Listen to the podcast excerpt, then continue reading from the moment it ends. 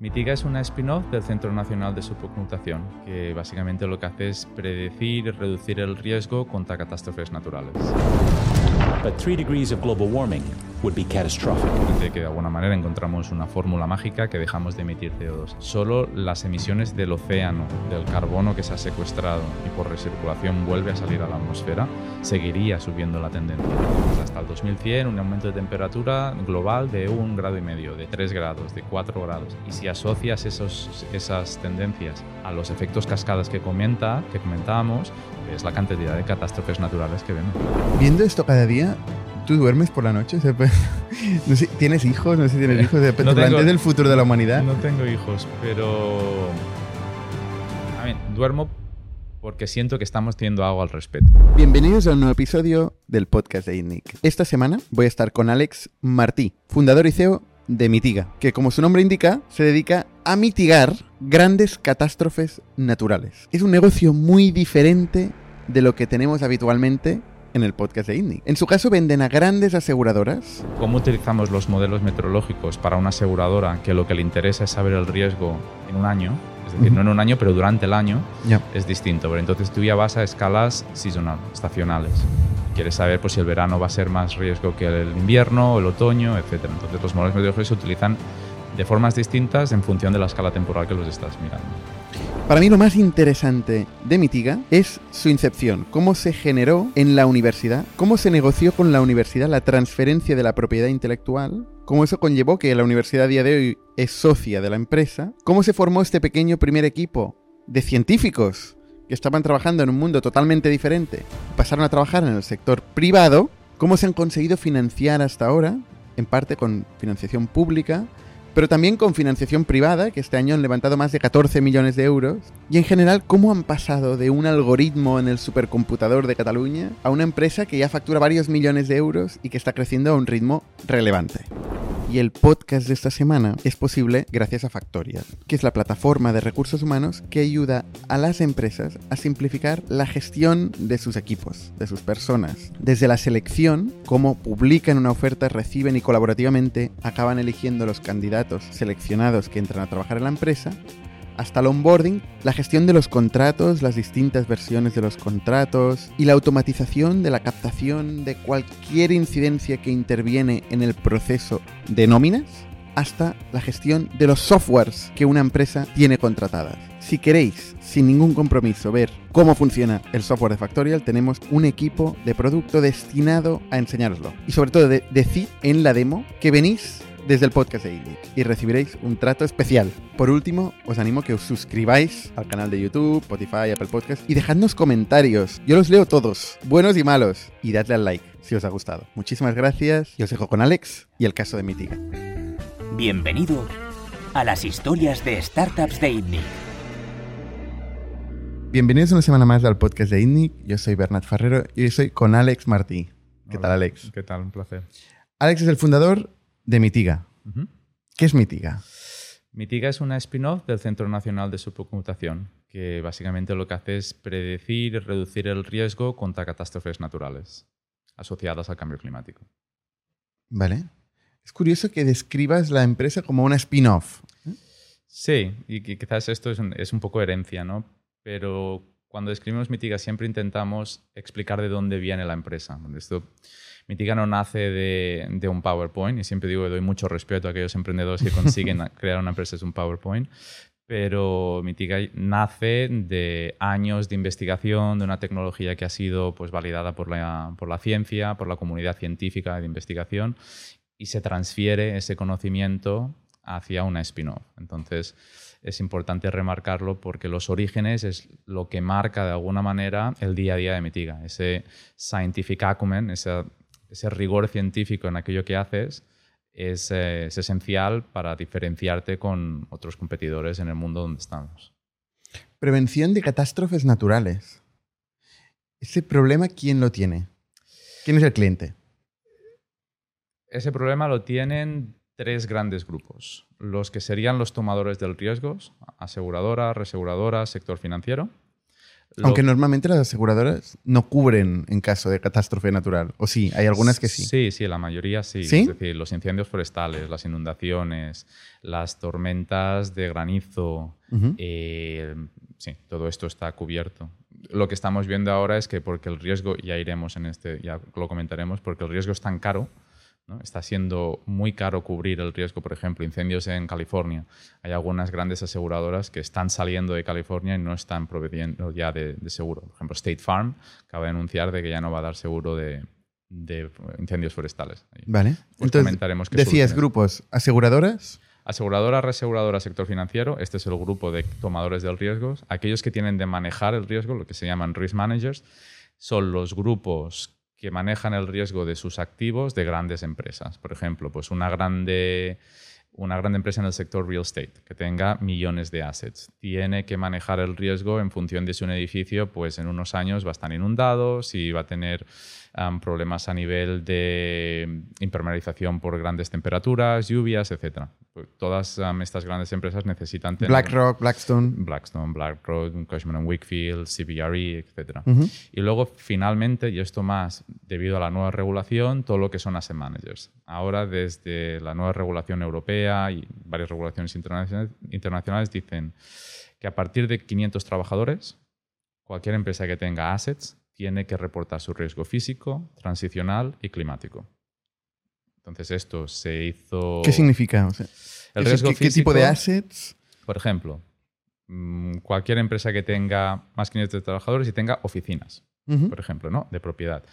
Eh, a a partir de enero del 2023 ha salido una regulación que es la EU Taxonomy for Climate um, Change que te requiere reportar, por ejemplo, tu riesgo físico. Ahora es voluntario, hasta aquí uno o dos años que será obligatorio. ¿Qué significa reportar el riesgo físico? Pues tú para este edificio tienes que reportar cuál es tu riesgo contra incendios, contra inundaciones, contra temperaturas extremas, etcétera, etcétera, etcétera. Un score que te diga yo tengo este riesgo.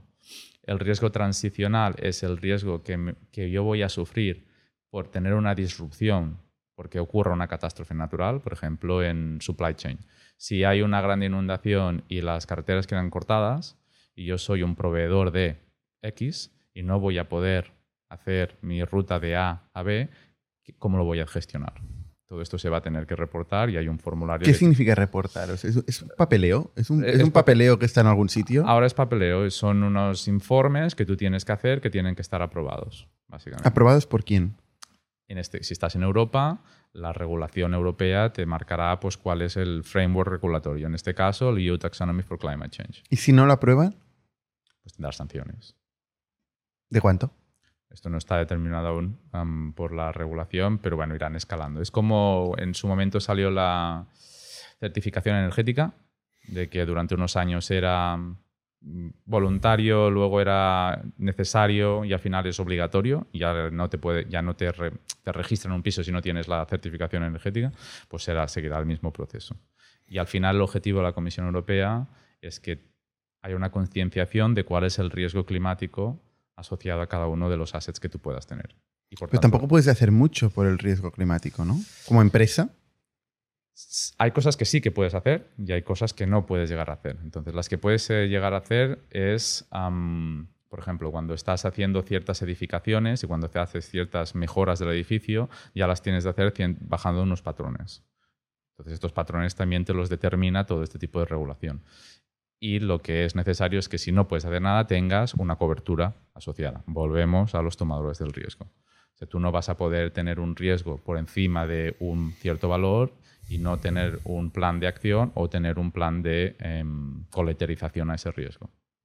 Eso es diferente de la sostenibilidad, ¿no? De, por ejemplo, pues del uso del plástico o ese tipo de cosas. Eso es otro, Sí, otra ventanilla. La gente aún pone lo que sería sostenibilidad y clima dentro de la misma, si quieres, carpeta y, y de alguna manera, no, incluso dentro del clima, hay clima y clima. Hay clima, lo que sería el carbon accounting, carbon credits y todo También. esto, y luego hay toda la, la parte del riesgo climático, que es ¿Qué es diferente? es diferente, el modelo es distinto, tiene, evidentemente la- las condiciones económicas asociadas a, a los impactos son distintos. Es, Hay muchas empresas, muchas startups que han salido ofreciendo pues contadores de carbón, ¿no? De O sea, el consumo de, de La carbono. huella de carbono. la huella de carbono asociado a muchas actividades, ¿no?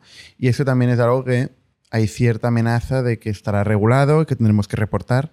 Aquí en Europa nos encanta reportar cosas, ¿no? Entonces al final, oye, las empresas tienen que reportar muchas cosas ¿no? y aparecen startups que de alguna forma eh, te ayudan a con- contar esto y reportarlo, ¿no? Eh, pero en vuestro caso no, no tiene que ver con la huella de carbono. ¿eh? No, No ayudáis en eso. no, no, no. ¿No tiene sentido que tener una especie de all-in-one de todo lo que es regulación Sí, el- climática, de sostenibilidad, etcétera? Seguramente que sí. Al, fin y al cabo, las cosas están interconectadas ¿no? hasta cierto punto, pero tú como modelas una potencial huella de carbono, no tiene nada que ver como modelas, por ejemplo, pues un potencial riesgo forest- um, incendio forestal. Son- una cosa es un riesgo físico, donde tú tienes unas características físicas, unos modelos matemáticos, etcétera, y la otra es un, más operaciones. Tienes una fórmula que es lineal y en función de las operaciones que haces o no, pues tienes más o menos huella de carbono. ¿no? Pero no es un. Es mucho más sencillo modelar una huella de carbono de lo que es un incendio forestal. ¿Qué, qué tipo de catástrofes eh, detectáis? ¿O Nosotros- prevenís? No, prevenís no, ¿no? No, prevenimos, no prevenimos nada. Porque si sois capaces de detectarlo o, o estadísticamente en- entender qué puede pasar, también podríais prevenir. ¿no? Sería igual el El- mejor. El, evento no lo puedes prevenir, lo que puedes es o aminorarlo, por ejemplo, la escala temporal que hacemos cuando hacemos simulaciones de catástrofes va desde el tiempo real hasta la escala climática. Entonces, cuando tú haces Early Warning System y lo hacemos pues para protección civil, por ejemplo, para las Naciones Unidas, para la Cruz Roja, lo que se intenta es resilience y adaptación. Es decir, tú sabes que va a ocurrir, puedes hacer dos cosas. Uno, empezar a mitigar los impactos de lo que va a ocurrir. Y segundo, por ejemplo, si es un incendio forestal, puedes empezar a mitigar la dispersión del incendio en sí. Pero cuando hablamos de una erupción volcánica, tú no puedes prevenir nada de la erupción volcánica. Lo que puedes hacer es, por ejemplo, pues si va a haber una erupción volcánica, va a haber mucha ceniza en la atmósfera, tú le puedes decir a la aviación por dónde va a ir la ceniza para que no se encuentre y no tenga un accidente. Entonces puedes prevenir riesgos. Prevenir el evento en sí, no. ¿Y cómo, cómo lo haces? Cada, riesgo en sí tiene, su intrahistoria. Por ejemplo, si vamos al tema de las cenizas volcánicas, cuando hay una erupción, nosotros lo que simulamos es cómo de alta es la columna eruptiva, cuál es la masa que está en la columna eruptiva y, por tanto, cuáles son las partículas que van a estar en la atmósfera. Sabiendo el tipo de partícula, la altura de la, de la partícula y los vientos en tiempo real donde, donde ha tenido erupción, tú puedes hacer modelos de dispersión y de advección de partículas. Entonces sabes dónde está la pluma de ceniza en tiempo y espacio. Esto lo cruzas con toda la información del tráfico aéreo y eres capaz de predecir si una ruta aérea va a estar impactada pues, por una pluma de ceniza. Esto, por ejemplo, lo hacemos para Eurocontrol y para Indra. Hay, un gran proyecto de 10 años donde se llama Crisis Management y es todas las acciones que se tienen que tomar para poder prevenir eventos atmosféricos que pueden poner en peligro la gestión del tráfico aéreo, tanto a nivel de que un avión pues, mm, pueda caerse, ¿no? hasta la operativa en sí de disrupción. Ahora no puedo salir porque no tengo visibilidad, o ahora no puedo salir porque la ceniza me la encontraría de cara. ¿no? Es como muy ad hoc, ¿no? Este caso es bastante ad hoc. El tema de las erupciones volcánicas, el impacto es o en suelo cerca de donde ha habido la erupción, recordemos La Palma, ¿no? O a nivel mucho más grande, a nivel espacial, am, con la ceniza. Pero cuando vamos, por ejemplo, a un incendio forestal, ¿cómo lo hacemos? Hay dos maneras de hacerlo. Tradicionalmente, los modelos de riesgo son probabilísticos estocásticos, es decir, la mayoría de, de empresas miraban a los qué ha pasado en los últimos 100 años, crean una tendencia, proyectan esa tendencia hacia futuro y llaman eso futuro. ¿Qué pasa? Con la llegada del cambio climático, los próximos 10 años ya no son característicos de los últimos 10. No son representativos, ni mucho menos de los últimos 100. Entonces vemos que hay muchos más incendios forestales de los que había y la magnitud de estos incendios son mucho más grandes. Entonces, los modelos probabilísticos tienen mucha deficiencia. Nos vamos a los modelos físicos. Los modelos físicos son aquellos de que tú tomas en cuenta el pasado, pero lo que miras es las características físicas del presente. Humedad del terreno, la vegetación, la topografía, los vientos, etc. Una vez ha habido un empieza un incendio, tú puedes simular matemáticamente la propagación de ese incendio y poder dar información desde la protección civil para que de alguna manera mitigue el impacto del incendio, hasta aseguradoras, donde tú les dices el potencial riesgo. Luego hablaremos de hazard y hablaremos de riesgo. El hazard es la probabilidad de que algo ocurra, el riesgo es la probabilidad de pérdida esperada asociada a ese hazard. ¿no? Entonces, la aseguradora quiere saber cuál es su el riesgo que tiene para todos sus, todas las propiedades que están aseguradas en un año vista. Y ahí es como cuando tú vas a, a pedir un seguro, te dicen, pues si vives en California, pues tu seguro para esta casa es de 4.000 euros al mes, en función del riesgo esperado que ellos piensan que puede haber con esa propiedad. Nosotros lo que hacemos es el cálculo de todo ese riesgo, para que la aseguradora pueda determinar, te cobro uno, dos o diez. Vale. ¿Y realmente tenéis clientes aseguradoras? Tenemos clientes de los tres sectores. Tenemos clientes de los que serían risk takers, ¿no? aseguradoras, reseguradoras y sector financiero. Tenemos también clientes como inversores, en este caso. Tenemos risk managers, aquellos que tienen que manejar el riesgo, ya sean públicos o privados. Trabajamos pues, desde con el Gobierno de España a nivel de incendios forestales hasta con las Naciones Unidas o con la Cruz Así, o sea, vendéis al gobierno de España. Has dicho protección civil. Por- Protección civil, son en proyectos donde se hacen modelos para mejorar, por ejemplo, el- el- el riesgo de incendios y la actuación contra esto. O sea, el incendio de Tenerife, por decir algo, ¿no? Ujú. ¿Ahí habéis intervenido de alguna manera? No, a nivel español estamos con un proyecto conjuntamente con CEDETI, con Protección Civil, etcétera, haciendo un modelo mejorado de incendios a nivel español. Esto es en paralelo estamos haciendo para Europa. Estamos haciendo el primer modelo paramétrico de incendios para todo lo que sería la comunidad europea. Entonces esto pues ha empezado con España, hay Italia, hay Grecia y hay Portugal.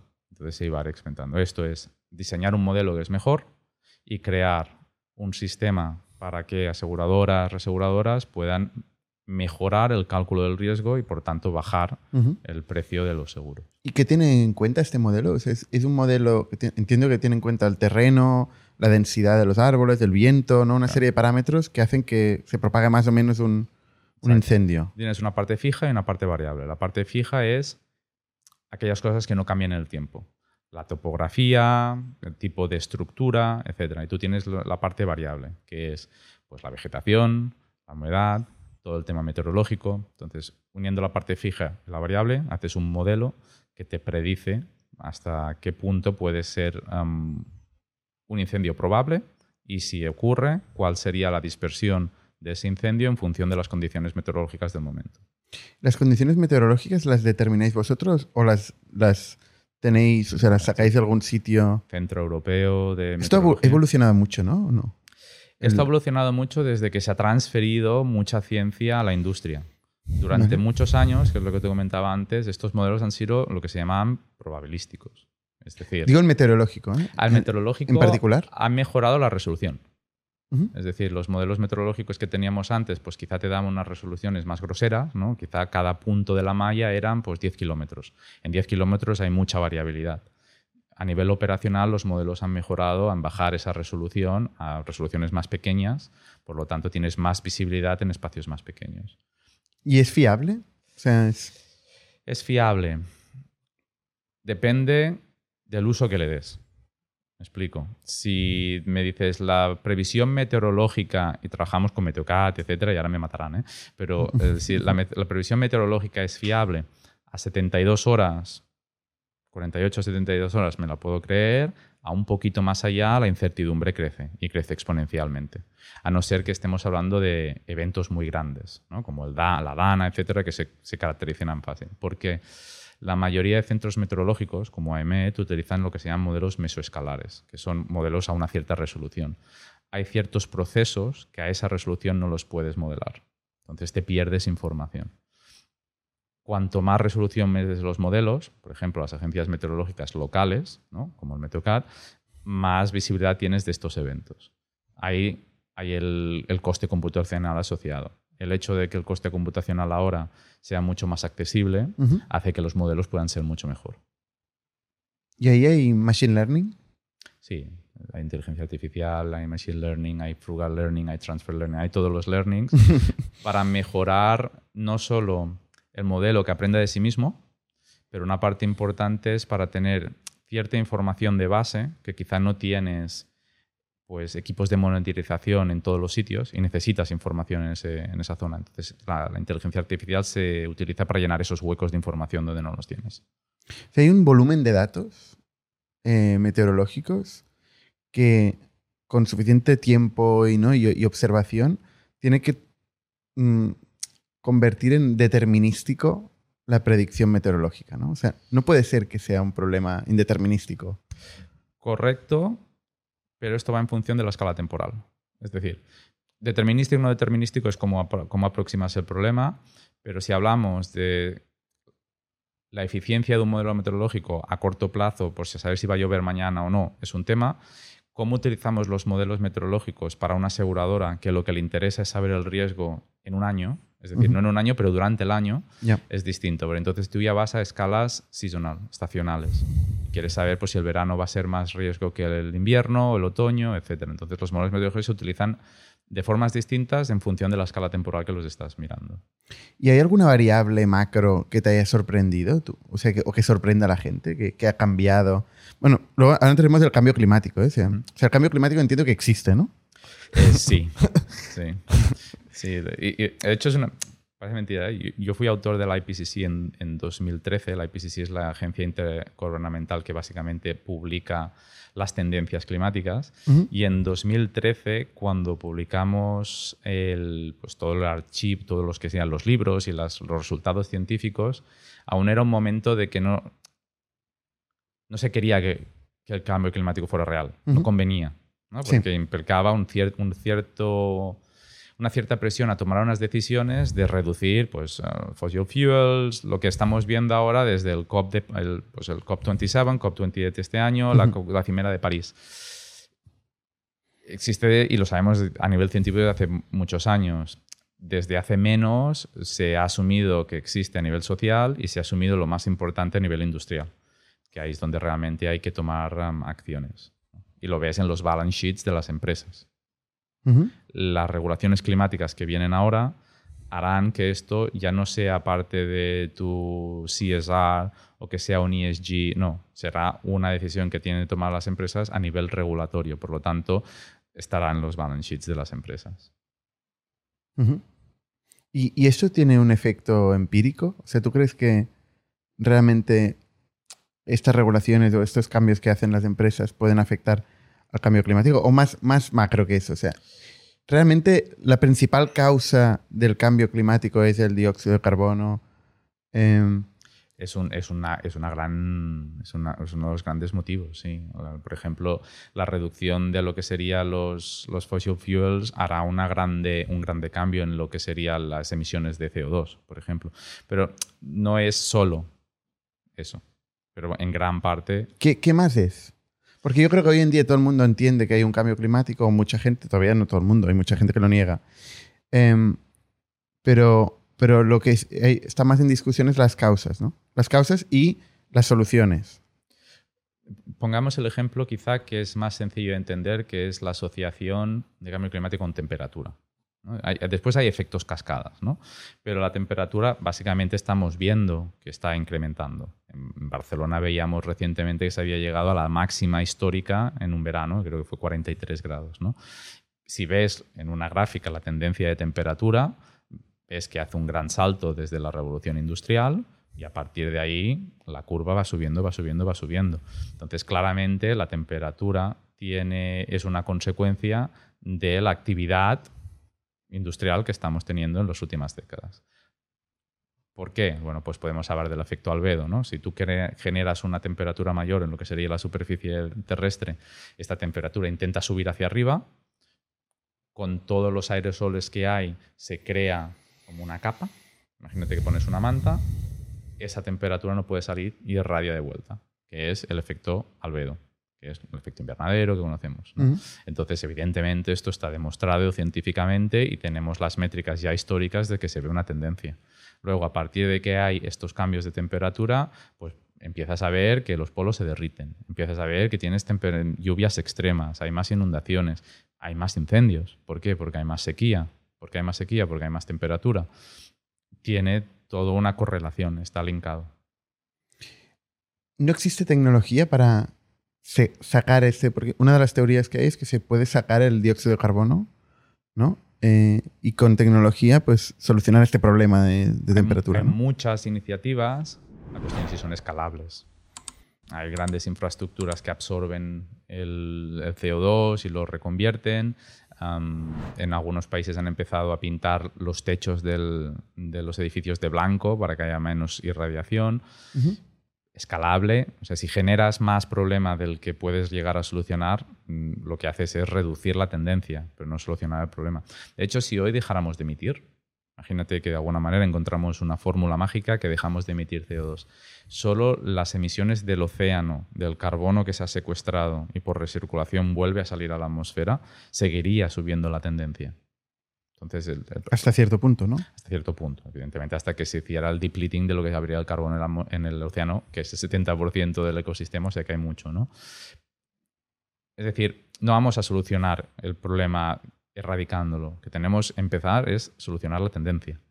Luego ya veremos dónde vamos. ¿Y la solución es dejar de emitir o controlar estas emisiones?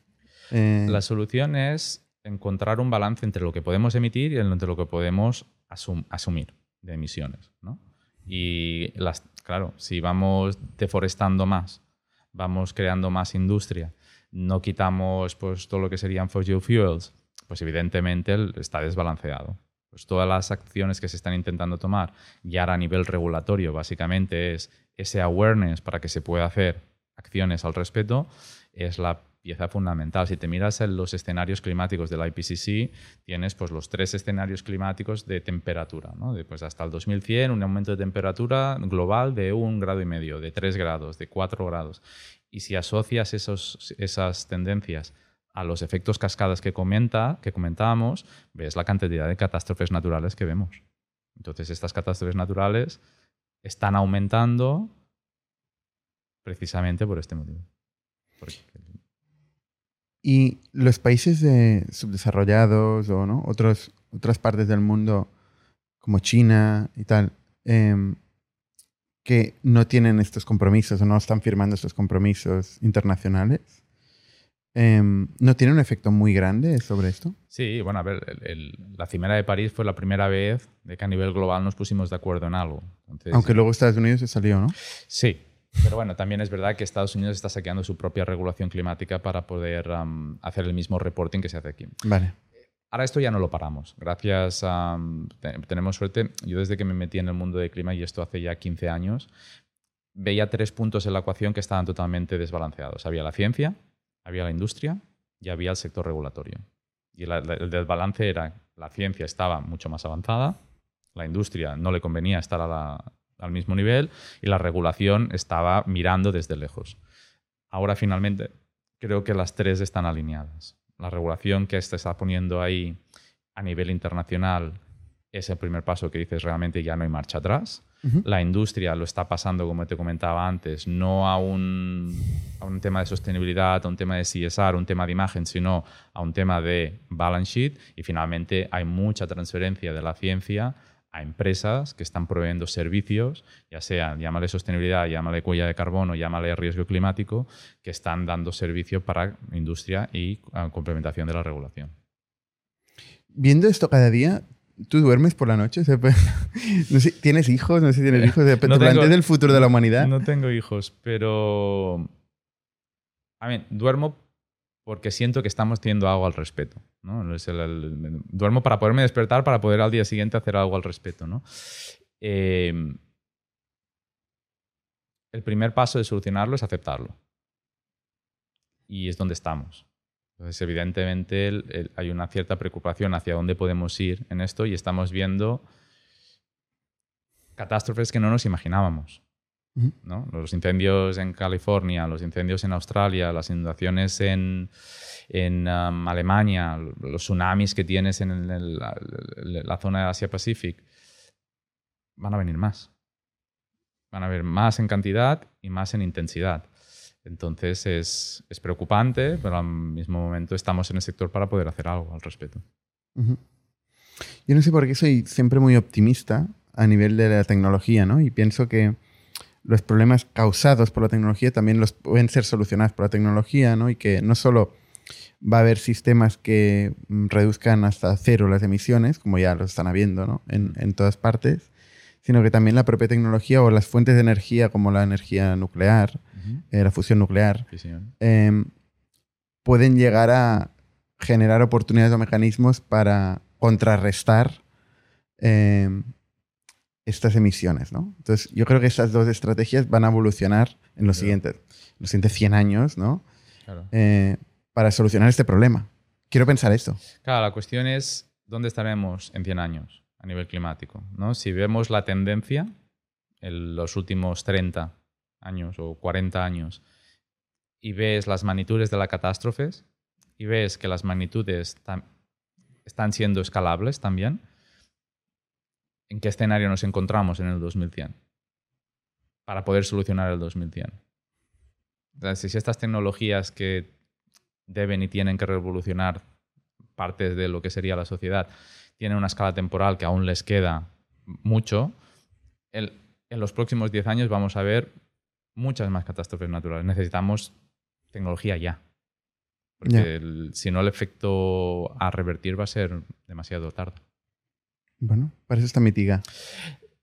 No sé si hasta esta escala, ¿no? Pero Mitiga está en el, en, el sector de empezar a, a- dar la inteligencia suficiente a aquellos que tienen que tomar decisiones, ya sean públicos o privados, para desde de mitigar el riesgo, colateralizar el riesgo y empezar a tomar las decisiones también a nivel de regulación que haga un ciclo de todo esto, que obligue a que sea un, pez que se muerda la cola. Más tecnología, más regulación, más tecnología, más regulación. Para hacernos una idea del negocio, de la magnitud del negocio de Mitiga, em, ¿cuántos clientes tenéis? Eh, ¿Cuál es el, el revenue por cliente que, que manejáis? Entiendo que es muy diferente un tipo de cliente que otro, ¿no? Eh, Correcto. La manera más fácil de explicarlo es dos tipos de clientes que consumen riesgo climático. El que hace el top-down, de arriba abajo, que quiere información sobre el- su riesgo climático por temas de, comentábamos antes, ESG, CSR o por temas regulatorios. Estas empresas lo que quieren de alguna manera es hacer check in the box, ¿no? De yo he evaluado mi riesgo, hago compliance con las regulaciones que hay y por lo tanto he hecho mi parte. Esto es un sector mucho más grande porque el- el- es transversal, es como te decía antes, casi cualquier empresa que tenga más de 500 trabajadores y, y tengan assets, ¿no? Y que acabará siendo 50 trabajadores también, ¿no? Exacto. Eventualmente. Al final, al final será, un, será una, una obligación a reportar. ¿no? Hmm. Quizá tú tendrás, para poder tener actividad, tendrás que tener la- el reporting asociado. ¿no? Esto es mucho volumen, cantidad de clientes, volumen mucho, cantidades de dinero más pequeñas. ¿no? Pues te diría que el, el cliente medio te irá desde, va en función de los assets que tienes. Nosotros es un software as a service que lo que te cobramos es por el número de assets que tienes y los report, en esta parte, los reportes que te... que te ¿Número hacen. en euros o en cantidad de No, items? O sea, en cantidad de assets, por cada asset Vale. tienes un precio por ese asset. ¿no? Aunque sea una plaza de parking o un edificio de o oficinas. un viñedo. Un viñedo. Porque para, lo- por ejemplo, el sector agrícola también es, es- está muy afectado. Por ejemplo, las tormentas de granizo te destroza la cosecha. Entonces, la poder prevenir ese riesgo, colateralizarlo, etcétera, hay un mundo ahí detrás. ¿no? Entonces, el cliente medio pues, te estará pagando desde 15.000 hasta 100.000 euros en función del número de assets. Luego ya hay los grandes asset managers que puedes ir hasta el millón en función de si tienen pues, millones de assets. ¿no? Pero este es el tipo de cliente más de volumen, top-down. Y luego hay- ¿Cuántos clientes tenéis en este ámbito? esto, nosotros acabamos de hacer la adquisición del IP de otra empresa que se llama Servest y hemos empezado a dar este servicio desde junio. Pues Vale. estaremos con decenas de clientes Vale. en esto. ¿no? Pero esta es la parte que está escalando más rápido. Porque realmente es consumer driven, es muy fácil de vender, el cliente lo necesita, eh, es casi plug and play. ¿Cómo se vende? Esto se vende de, de tres maneras. Direct sales cuando son un poco más técnicas, a través de partners. Nosotros estamos invertidos por Microsoft y somos. Ujú. Un- podemos vender tecnología a través de Microsoft. Vale. Entonces Microsoft se lo vende a todos sus Azure um, clients. Y luego tenemos pues um, um, brokers, de alguna manera, pues Accenture, Capgemini, Schneider Electric, Longevity, este, estamos hablando con Que Marsh. hacen procesos de compliance, auditorías Exacto. y tal, y también venden vuestras que soluciones. es la manera más fácil de escalar porque una Mm. empresa que necesita un conocimiento técnico vendrá directamente a Mitiga, una empresa no- de automoción no conocen Mitiga, entonces lo más, pero conoce Accenture, ¿no? Entonces a través de Accenture pues se, se vendrá. Em, esto sería el top bottom. Luego hay la parte del bottom up, aquellos que tienen de reducir el riesgo de sus assets realmente, es decir, tomar decisiones de billones de dólares para decidir que su portafolio está se está reduciendo el riesgo. Aseguradoras, reseguradoras, sector financiero. Esto es el ticket medio, pues va entre 200, 300 mil euros la zona. Entonces, esto es, es- el, el risk modeling es menos tickets, tickets más grandes. Vale. Luego has hablado del tema del volcán. Luego hay la parte pública. ¿no? Hmm. La pa- la- el tercer sector de Mitiga un poco son los risk responders, aquellos que tienen de responder el riesgo. A nivel de negocio es menor, te diría que es un 10% del negocio, pero para nosotros es importante, uno, a nivel de credibilidad, y segundo, es realmente es la parte de impacto que realmente también puedes hacer. Hacemos muchas cosas de risk assessment con las Naciones Unidas, por ejemplo, trabajamos con UNDP, el United Nations Development Program, que trabaja con muchos países para hacer su política de riesgo, la modelación de riesgo y cómo protección civil y la administración es to- es- tomará decisiones en función de ese riesgo. Pues lo hemos hecho en países como Georgia, en países como Albania, Ujú. con la Cruz Roja hicimos lo que se llama un catastrophe bond, que es un bono de catástrofe para colateralizar el riesgo a nivel mundial contra volcanes. Esto es, es como un seguro, ¿no? Pongamos el ejemplo, una casa en California, habrá muchas aseguradoras que la quieren asegurar. Cada vez menos, pero hay muchas aseguradoras porque el, el- volumen de dinero es alto. Cuando tú te- intentas asegurar el riesgo de volcanes en Vanuatu, las aseguradoras ahí no tienen ningún interés. Pero sigue habiendo un riesgo, sigue habiendo gente, sigue habiendo infraestructura. Ahí es donde pues, el sector humanitario, el Banco Mundial, la Cruz Roja, entran para actuar. Para poder, de alguna manera, pagar por todo esto, crean unos instrumentos financieros, que es básicamente como eh, transfieres el riesgo a los mercados capitales. Tú creas un vehículo financiero donde hay inversores que pueden invertir en este vehículo, cobran mensualmente un interés por haber metido ese dinero allí y si llega a pasar una catástrofe a una cierta magnitud, ese dinero se pierde y va directamente a la ayuda humanitaria. Entonces el riesgo va asociado entre el 4 o 5%, sigue siendo mejor que algunas de las inversiones que hay, porque esto no está asociado a ningún tema geopolítico. Entonces, si hay la guerra de Ucrania, el bono de catástrofe no se ve afectado y es tradable, está hecho con blockchain. Por lo tanto, eh, si tú tienes un bono de tres años y durante el primero no se ha ejecutado, la probabilidad que se ejecute es menor, tu dinero es- eh, tiene más valor, ha aumentado el precio de ese bono y te lo puedo vender a ti. No entiendo por qué está hecho con blockchain. O sea, es de lo que menos me ha cuadrado de todo El- esto. está hecho Porque si hay mercados financieros ya que están funcionando y realmente esto tiene un sentido racional financiero, eh, Pues- pues ¿por qué, no se- por qué no circulan como un bono en, en un mercado público? Por dos motivos. No todos están hechos en blockchain. El- lo que hicimos en blockchain en el sector humanitario por dos motivos. Uno, para reducir costes. Todo lo que es la parte de estructuración del vehículo financiero, si lo haces con una aseguradora, es mucho más caro. Entonces, con blockchain es mucho más directo. Y segundo, en este, en este caso, por ejemplo, lo hemos hecho a nivel global, en 10 países. Muchos de estos países son en zonas low middle income countries, donde los gobiernos, cuando llega dinero, algún dinero, alguna parte de este dinero se pierde. Y es muy difícil hacer el tracing, es muy difícil saber el porqué, la gestión de ese dinero. Y este dinero, estamos hablando de que con blockchain en dos horas llega a las cuentas de la Cruz Roja para poder hacer ayuda humanitaria. No tiene que pasar por el gobierno, todo lo que sería pues, el red tape del gobierno, el money leakage, etc. Por eso está hecho con...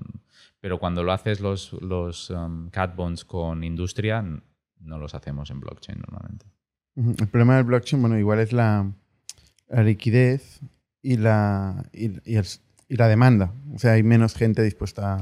Sí, y también el, cuando lo estructuras en, en algunos países aún no está regulado poder hacer un cat bond con blockchain. Claro, casi, casi Es, todas eh, partes no está regulado, ¿no? Es, es más difícil, pero cuando haces algo en países complicados, pues te ayuda. Porque en dos horas la Cruz Roja mm, recibe el dinero para poder hacer la ayuda humanitaria. Vale, entonces decías que los, los clientes públicos son los que menos eh, impacto tienen en la cuenta de resultados. ¿no? A la cuenta de resultados, sí. Es más un tema aspira, o sea, de impacto vocacional Sí, vuestro. El, el retorno es bueno. Es decir, el margen que le sacamos cuando trabajamos con el sector de desarrollo y humanitario es, es bueno. Lo único que es, es- no es escalable. O sea, no, vas a hacer una empresa solo de cat bonds. Ya. O no vas a hacer una empresa solo que tengas de trabajar con las protecciones civiles de ciertos países.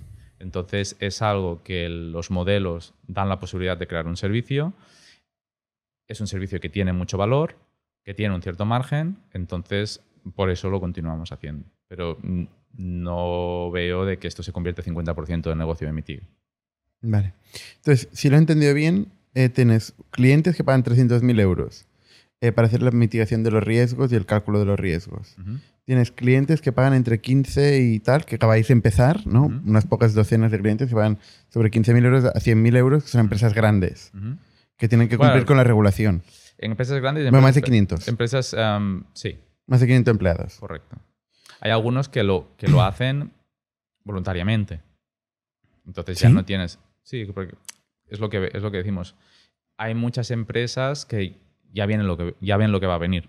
Entonces, Se están como- preparando. claro, en, Europa tienes este año como este año y un poco más para que te vayas acostumbrando. En el momento Vale. que te digan ahora es obligatorio, si empiezas antes ya lo tendrás hecho. Vale. Eh, y luego tenéis los clientes públicos, que bueno. Y para entender la estructura de márgenes, em, claro, el caso del volcán, hay mucho trabajo manual ahí, hay mucho servicio. En realidad no. El- el- por ejemplo, tenemos todo un sistema que está automatizado. Es decir, uno te detecta si hay una erupción o, no. Dos, te detecta cuál es la altura de columna. Inmediatamente te lanza el modelo de predicción hacia dónde va a estar la, ceniza.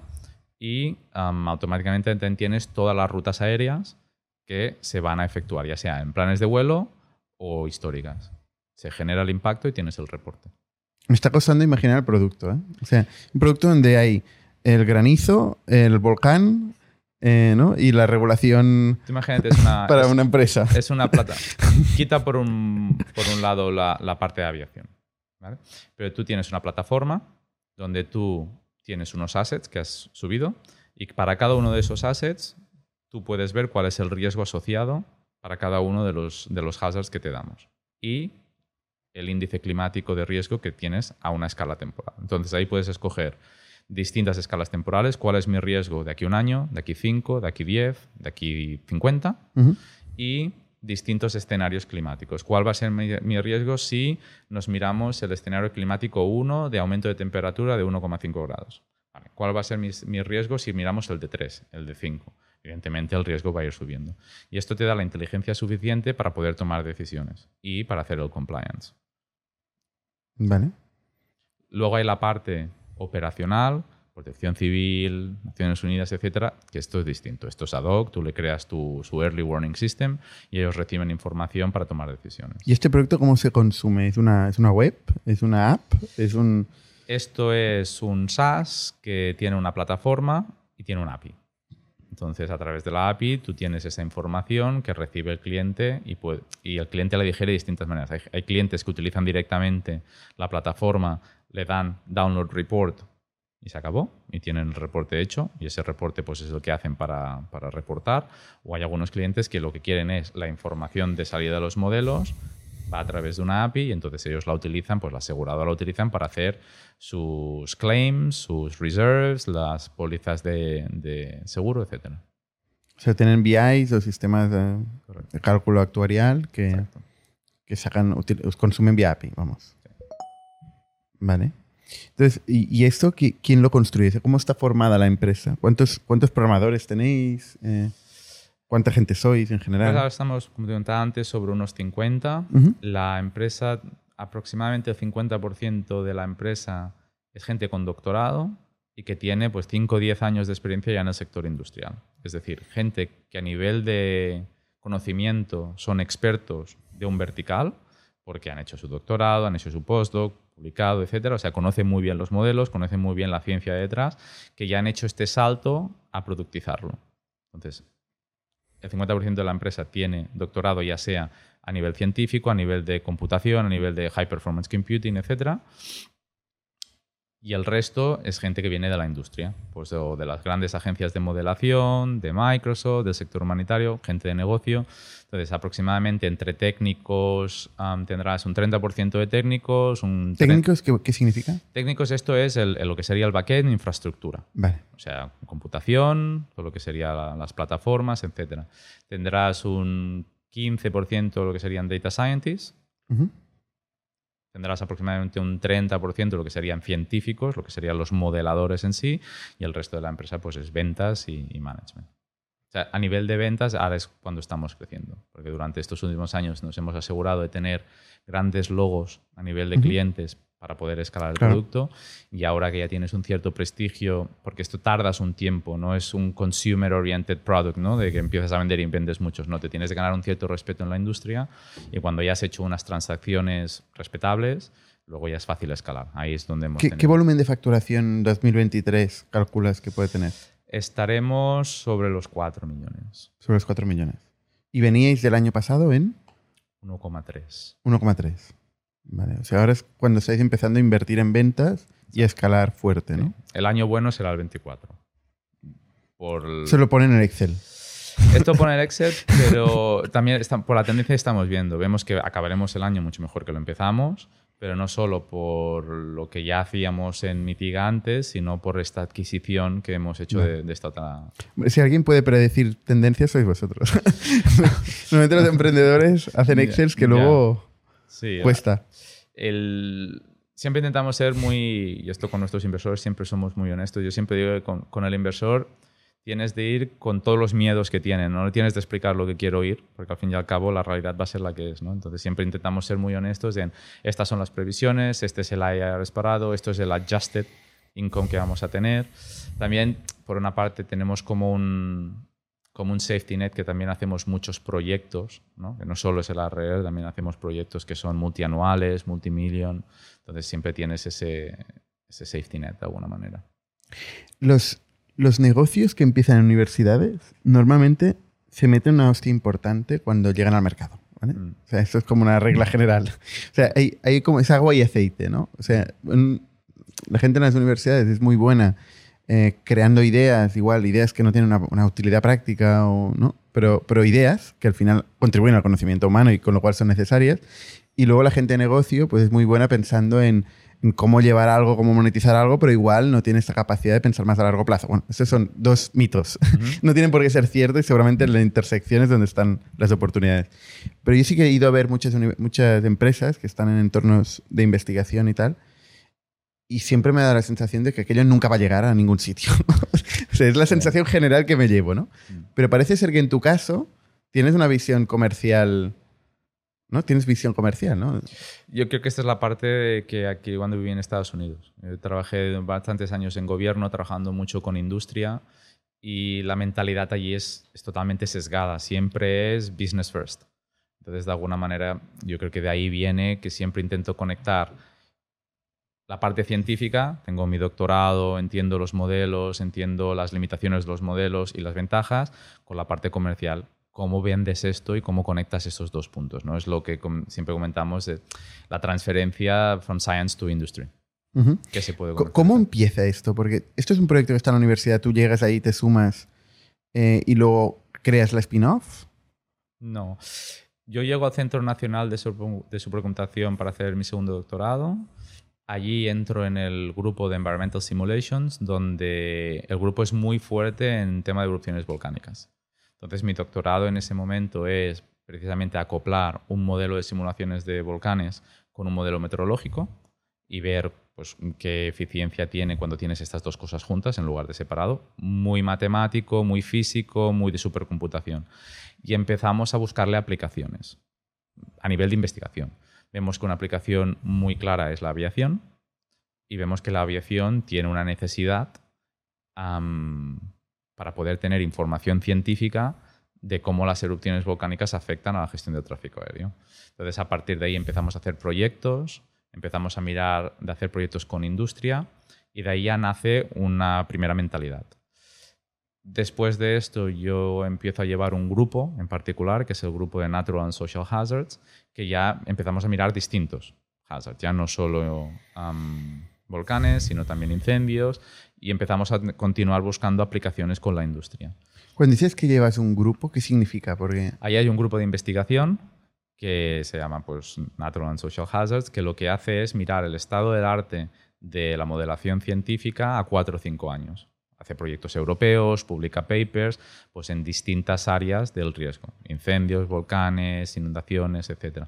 ¿Eso en, la universidad? ¿En qué universidad? Esto es en el Centro Nacional de Supercomputación. La spin-off, o sea, Mitiga, nace del Centro Nacional de Supercomputación, que es... El centro es un consorcio, es donde está el, superordenador em, español. Hay nueve superordenadores europeos. Uno está en España, en Barcelona, dentro de lo que sería el Centro Nacional de Supercomputación. Es un centro de unas mil personas, más o menos, que es un consorcio entre el Gobierno de España, el Gobierno de la Generalitat y la UPC. Vale. El objetivo de este centro es de empujar el estado del arte en cuatro disciplinas. En ciencias biológicas, en lo que sería mm, Earth Science, ciencias del, bueno, del, Earth Science, y lo que sería Computational Science. Y luego tiene un cuarto departamento que se llama CASE, Computer Applications in Science and Engineering, que es Applied Science, es hacer ciencia utilizando supercomputación, AI, etcétera, para la industria. Y dentro de este departamento hay distintas divisiones. Una era pues la, es la de, Natural and Social Hazards. Eso para la audiencia que igual no lo conoce, eh, es, es, muy curioso este supercomputador porque está dentro de una iglesia, mm. ¿no? Como ahí como una, una, caja flotando dentro de una iglesia, parece algo divino. Sí, es donde Science meets Religions. Exacto. Mm. Eh, y bueno, ahí pues durante...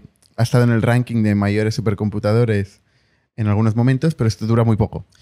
Sí, sobre todo porque va, evolucionando. Sí, la evolución en Asia ha sido, ha sido y en, la, lo que es el chap en la iglesia y el 4, Mare un 4. Ahora ya se está haciendo el 5, vale. que vuelve a estar en, no sé el ranking, pero estará top, top 20 seguro. Vale.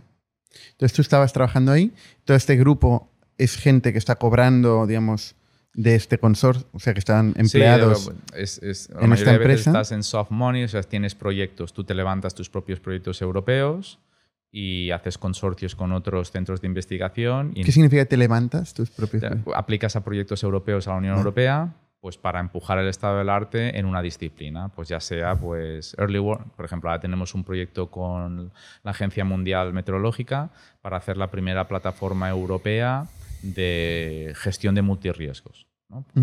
Pues esto está el Centro Nacional de Supercomputación, está Mitiga y están 25 otros centros europeos que pues hacen esto. Básicamente, ¿cuál es la siguiente generación tecnológica y científica que se pueda consumir a nivel industrial de aquí 4 o 5 años?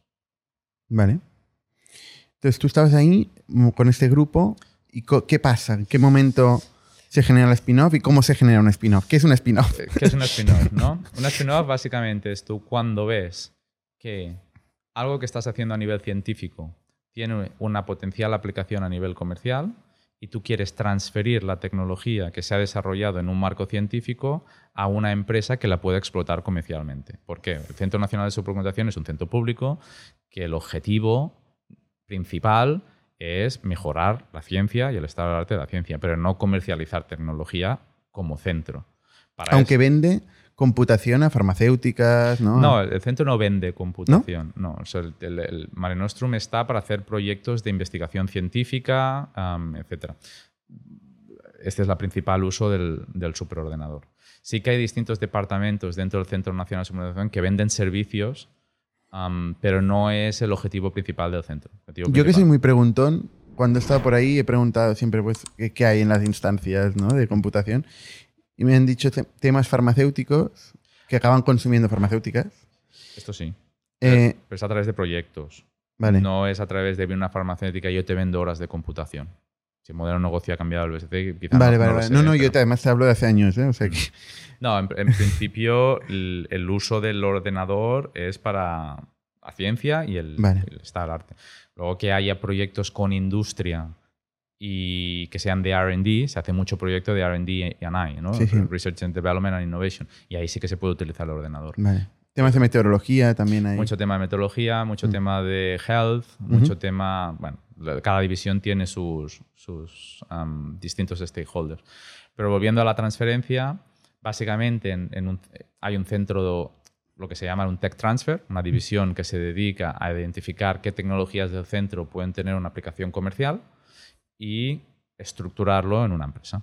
Entonces, cuando yo empecé a ver que había un patrón de las necesidades que había en la industria con las tecnologías que desarrollamos y también a mí me pedía el cuerpo hacer algo más que seguir publicando en papers científicos. Una vez has publicado en Nature, puedes publicar Ya 10 está. 10 veces más en Nature, pero y luego te das cuenta que solo te lee tus colegas científicos y tu familia, pero Sí, no claro. estás teniendo un impacto estás teniendo un impacto científico y es muy importante, pero a mí me faltaba más y cómo trasladamos esto realmente a la industria, cómo vemos que esto realmente tiene una solución a nivel industrial que escala más allá del R&D, ¿no?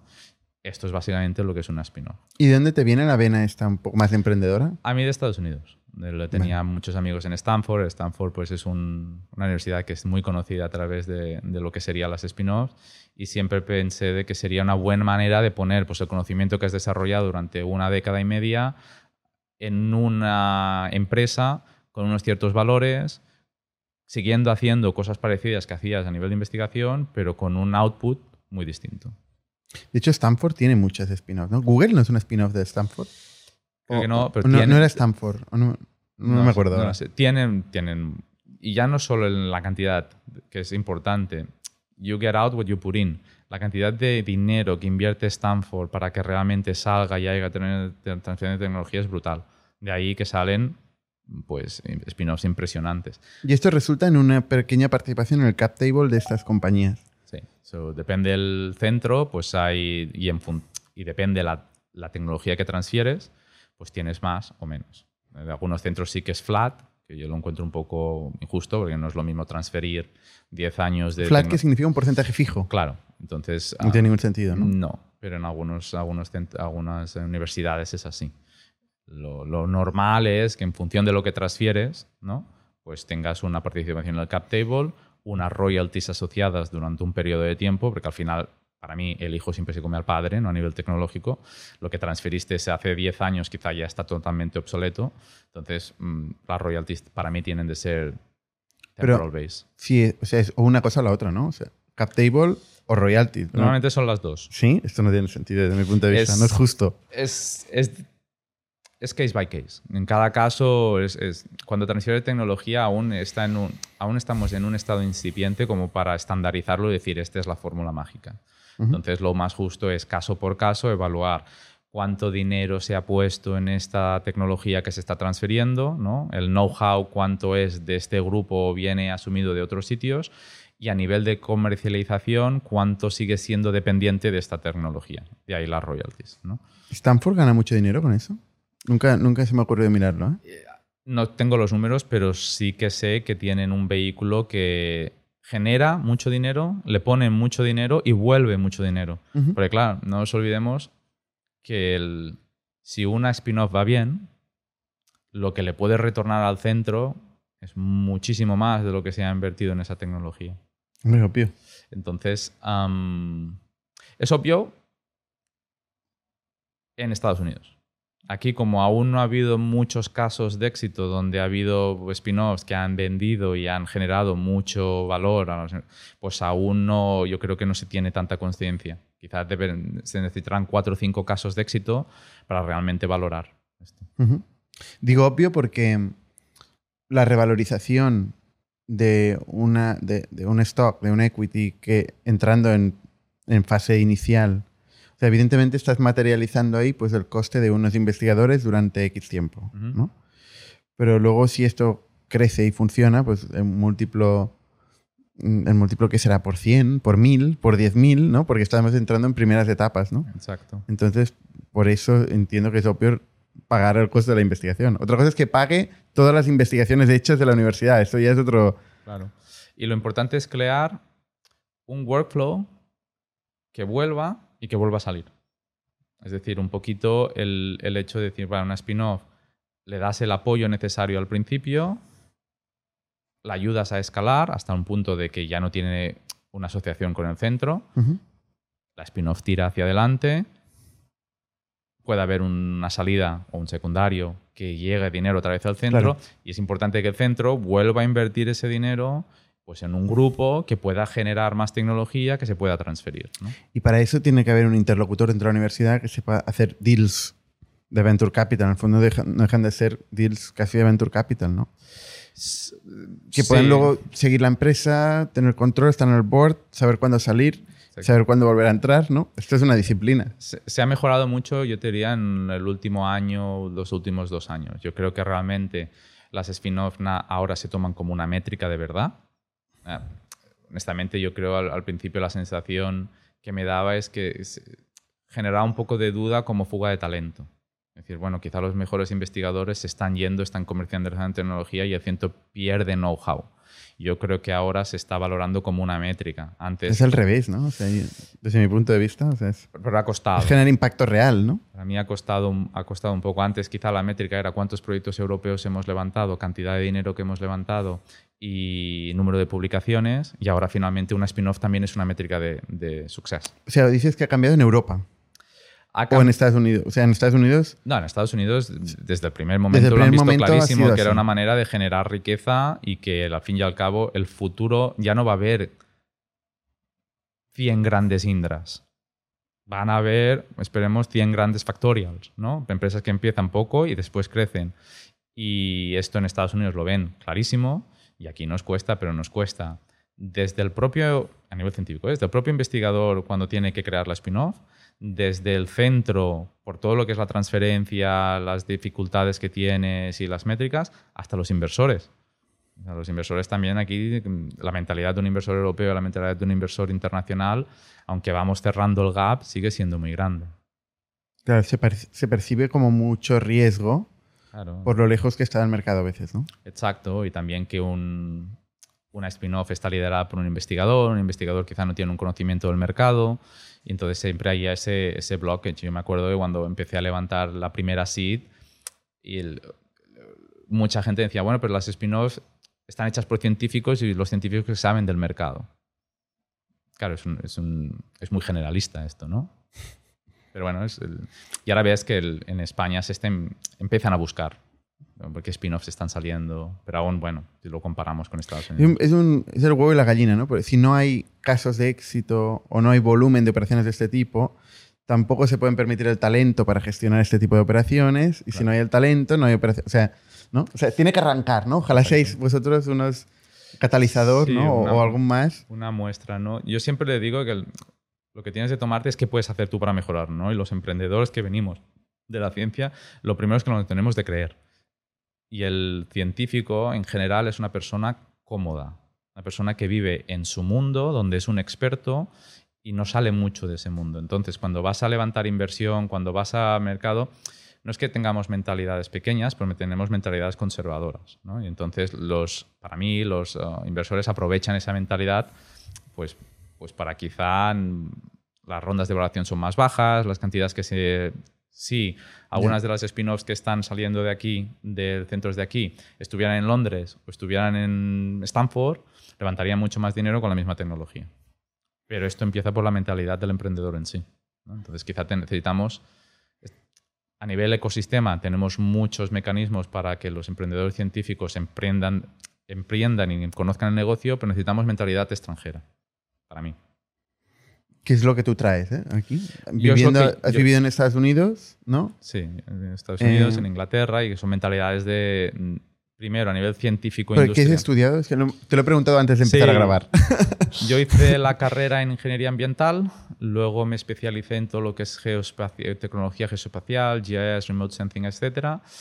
Hice el doctorado en modelación climática en Cambridge y cuando volví aquí, pues empecé otro doctorado donde lo hice más en modelación numérica, más, más riesgo físico y con HPC y AI, ¿no? Y de alguna manera el conocimiento científico es de distintas universidades a nivel del mundo, pero el conocimiento, la tendencia industrial es de Estados Unidos. Es donde ahí estuve 10 años trabajando para gobierno, trabajando mucho con la industria y yo creo que ahí me cambió un poquito la mentalidad. ¿Y por qué decides volver a España, Europa, Barcelona? Por temas familiares. Eh, mi padre enfermó, entonces quería estar un poco más cerca tuve la posibilidad de tener una María Curie y llegar a, bueno, a Cambridge, entonces ya está un poco ¿Qué más es una cerca. María Curie? Una María Curie es una fellowship que te da la Comisión Europea ¿Vale? para investigadores pues, a un cierto nivel. ¿no? Entonces, si quieres hacer investigación, aquí está, en general, es difícil de tener un sueldo decente. ¿no? La- pues allí lo que hacen es tener uno- unas fellowships que están pues, mejor compensadas. Una beca. Es una beca, pero dentro de una network. Entonces a ti te forman, cogen a 15 personas de, o sea, hay 15 instituciones top en este sector, por ejemplo, pues la que tiene Inglaterra, 15 sec- em, instituciones top en el sector climático, cogen a 15 fellows top a nivel europeo y lo que hacen es que esa red trabaja conjuntamente para mejorar ese sector. Entonces Ujú. nosotros durante cuatro años pues trainings, em, workshops, conectado con la industria, conectado con las mejores universidades, para crear pues una nueva flota de gente que de alguna manera pues o crea una spin-off o mejore el estado de la ciencia en universidades, etc. Y esto es algo que hace la Comisión Europea en distintos campos. Pues tuve la posibilidad de hacer esto a nivel climático en, en Inglaterra y tuve la oportunidad de hacerlo aquí pues a nivel de volcanes y de, de numeración numérica en el Centro Nacional de. A nivel de curiosidad, para conseguir este tipo de becas, ¿es un tema de papeleo? De, de hacer la aplicación a tiempo y en forma? ¿Es un tema de lobbying, de venderte a algunas personas concretas? ¿O ¿Cómo, cómo, Esto es cómo funciona? es no tengo ni idea, ¿eh? Es meritocracia, es realmente tú cómo de bueno a nivel científico eres, ya seas, depende de la... ¿Número de papers? Depende de la, la fase, ¿no? Si tú haces tu María Curie para hacer un doctorado, claro, en aquel momento es, o si tienes algún paper durante el máster quizá, ¿no? Pero es en qué universidad has estudiado, eh, qué perfil tienes, qué research has hecho, etcétera, ¿no? O sea, es, es básicamente... O sea, es currículum. es currículum, Ya está. es currículum. Tú mandas tu currículum y te responden. Sí, tú aplicas y a partir de ahí es como cualquier otro proceso competitivo. em, No hay entrevistas, no hay... Sí, sí, claro, hay entrevistas, entrevistas. hay entrevistas. Cuando es en la María Curie, tú normalmente tienes la entrevista con el centro que te va a sponsorizar y con el que lleva la network de ese vertical en particular. O sea, sí que hay un punto de venta en esta entrevista, ¿no?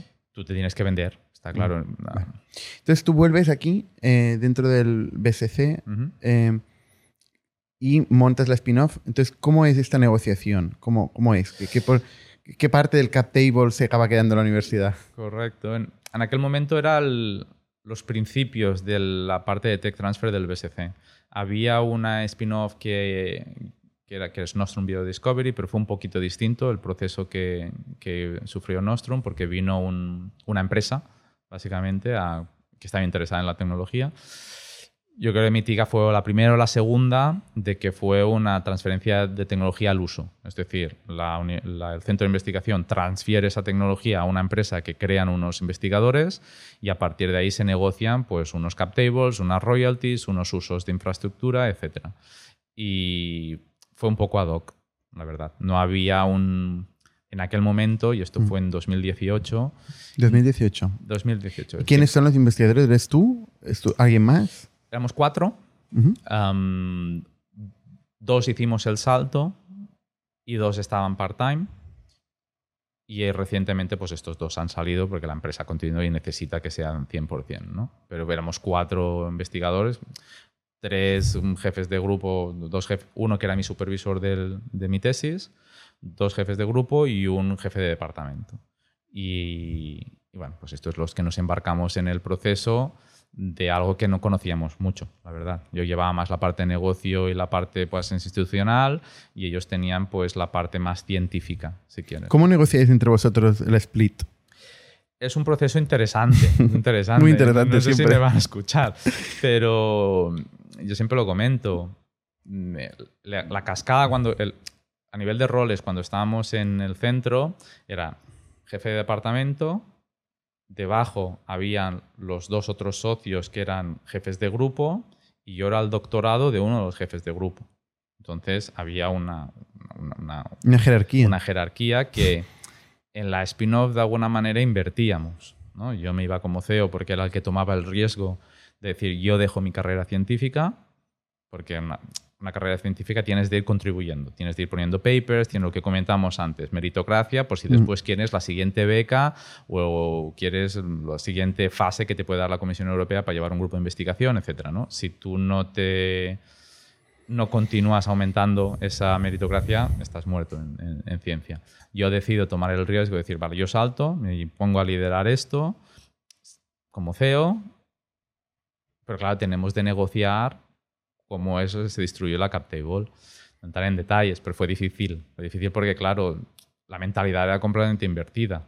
¿no? Claro. Eh, cada uno aportaba lo suyo de alguna manera, pero la misma, la misma vez el valor que tiene lo que aporta cada uno a T0, a tiempo cero, no es el mismo que será al cabo de un año, no es lo mismo que será al cabo de cinco años. No, claro que no. Y el riesgo quien lo toma es el que salta. ¿no? Entonces salté yo el primero, al cabo de un tiempo saltó Mauricio Hanchis, que es nuestro CTO, y los dos fuimos los que empujábamos en el día a día. Los otros dos pues daban soporte, uno a nivel científico y el otro a nivel institucional, hasta un punto que fue más residual. ¿no? Entonces decidimos que era el momento de hacer double down. O saltas, ¿no? O nosotros continuamos hacia y es lo que decidimos, pues, de alguna manera. No saltaron. No saltaron. Y, y dentro de esta primera configuración del cap table, ¿tú eras el mayoritario? Sí. Y luego entró el CTO. O sea, realmente lo. No, es- ya se, se distribuyó desde un principio. Desde un principio, ¿eh? Un poquito con... Esto es muy difícil, ¿eh? Es muy difícil Y tener estas y hay un conversaciones. riesgo. Tener estas conversaciones abiertas de, ¿no? Oye, yo creo que esto es lo justo y tal. Es muy importante. es muy difícil y es subjetivo. Claro. Porque cada uno, él ve que aporta el valor y que de alguna manera aquel nuevo vehículo es imposible que exista sin su rol. Entonces todos tendríamos de tener el 100% en ese caso, ¿no? Y también tienes como una, una ascendencia de la manera que has estado trabajando en el pasado. Claro. Intentar determinar cuál es el, el porcentaje de table correcto al impacto que vas a tener a la empresa a futuro y dártelo ahora es muy difícil, ¿no? Eh, bueno, pues lo negociamos, tomamos una decisión y, y con eso nos Luego hay mecanismos de vesting, ¿no? De que, oye, si al final lo que tú dices que vas a aportar dentro del año 3 no lo estás aportando, pues esta es la regularización, tienes que vender el 80%, ¿no? A precio nominal. Sí, y, y quizá este no fue tanto nuestro problema, pero cuando haces, am, y aquí lanzaré una, una lanza para los inversores, ah, para los emprendedores que son los científicos jóvenes, Ujú. cuando tú haces spin-offs con catedráticos, con jefes de grupo, etcétera, es, es difícil ponerles unos vestings, ponerles, y de alguna manera, si las condiciones que hay no, no les parece bien, no lo hacen. Y entonces no tienes esa posibilidad de hacer la spin-off, ¿no? Porque quizá aquella persona eh, es, es determinista de poderlo hacer o no. Si esa persona no está, quizá no lo puedes hacer, ¿no? Depende, del- depende de una Es la percepción del momento, ¿eh? Luego es, no sé. es una percepción y quizá no la tienes de hacer dentro del centro y quizá no tienes de hacer un spin-off ¿no? para hacer todo esto. Pero de ahí es donde viene, donde es muy importante los centros de transferencia de tecnología, que te eduquen bien, que entiendas bien bien cuáles son las Claro. posibilidades, que Por eso es interesante este podcast, ¿eh? Exacto, que cuáles Y son las reglas, cuáles son las reglas del juego. Y quizá tú eres un científico que eres excelente, que conoces muy bien em, tu área, pero no conoces cómo es montar una empresa, no conoces qué recursos tienes, ¿no? Y esto es el efecto cascada porque los inversores tienen miedo, ¿no? A invertir Claro. en una... Entonces, la- los, pro- los programas que hay, ¿no? De transferencia de tecnología del mismo centro o que son públicos, pues el de Barcelona, aquí en Barcelona, ¿eh? quizás pues el de Barcelona Activa, el del IES, el del... Es importantísimo que, que la gente pase por estos procesos. ¿Y con la universidad cómo lo negocias? Cada universidad es distinto. En tu caso, en tu caso. Claro, nosotros lo negociamos con el centro, con lo que sería el Tech Transfer. ¿no? Ya, ahí ya se crea una división de Tech Transfer que había un par de personas en su momento y fue un poco ad hoc. Un poco ese, pues el centro planteó una propuesta, mm, la negociamos. Lo que comentábamos antes, en la parte de royalties y Um, equity pues parecía un poco como dos veces lo mismo. Entonces lo que hicimos es que las royalties fueron temporales, solo asociadas a el revenue asociado a aquella tecnología que se había transferido. No ¿Qué era cuál? ¿Cuál era este Eso IP era un concreto? modelo que lo que hacía era evaluar cuál era el impacto, o sea, la dosis de absorción de partículas en los motores de los aviones. Es decir, a nivel meteoro- meteorológico, tú sabías cuando había una erupción volcánica, sabías cuando había la dispersión de esa, de esa ceniza y en algún momento pues sabías que tenía un impacto en un avión. Pues, Este era un código que creamos y esto es lo que se transfirió.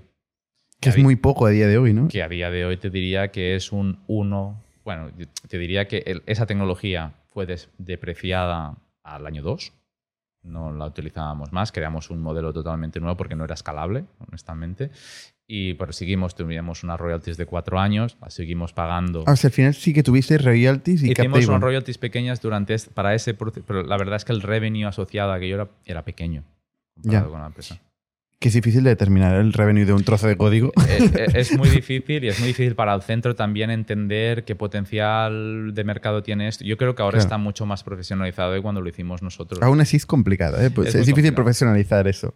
Al final es una discusión sobre el futuro que, es- que siempre va a ser muy ad hoc. O sea, yo me, me- me resulta di- difícil imaginar una industrialización de ese tipo de cosas. ¿no?